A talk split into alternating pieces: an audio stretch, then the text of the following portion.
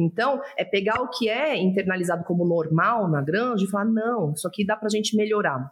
O pessoal só vai se preocupar quando a perda está muito grande, né?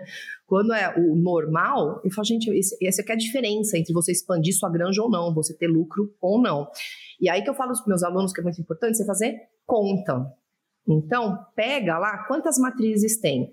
Vê lá qual que é a genética, o que, que aquela genética prometeu de nascidos vivos ou de desmamados. Quanto que o cara tem? Quanto que se espera né, de perdas aceitáveis né, na creche, no crescimento, na terminação? Faz a conta. Agora pega os dados dele, vê se bate. Não vai bater. Aí você tem lá a expectativa e a realidade, né? Fala, ó, isso aqui é o que você tem, isso aqui é o que dá para chegar, né? Na teoria, que eu falo que é a, a suinocultura dos anjos, onde tudo é perfeito, né? Assim, onde ninguém morre, onde está tudo perfeito, é isso aqui. A tua está aqui. A gente tem esse intervalo para trabalhar.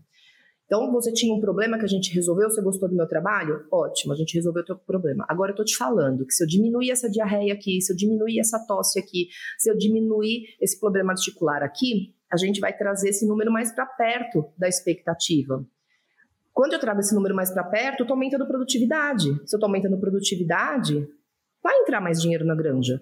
O custo de produção está alto, ah, não estão pagando bem lá no, no, no abatedouro, tá mil coisas. Mas assim, se você vendeu, no fim, 100 suínos. Porteira para fora, porteira para dentro. É, se você vendeu 100 suínos ou 120 suínos, 120 suínos vale mais do que 100 suínos.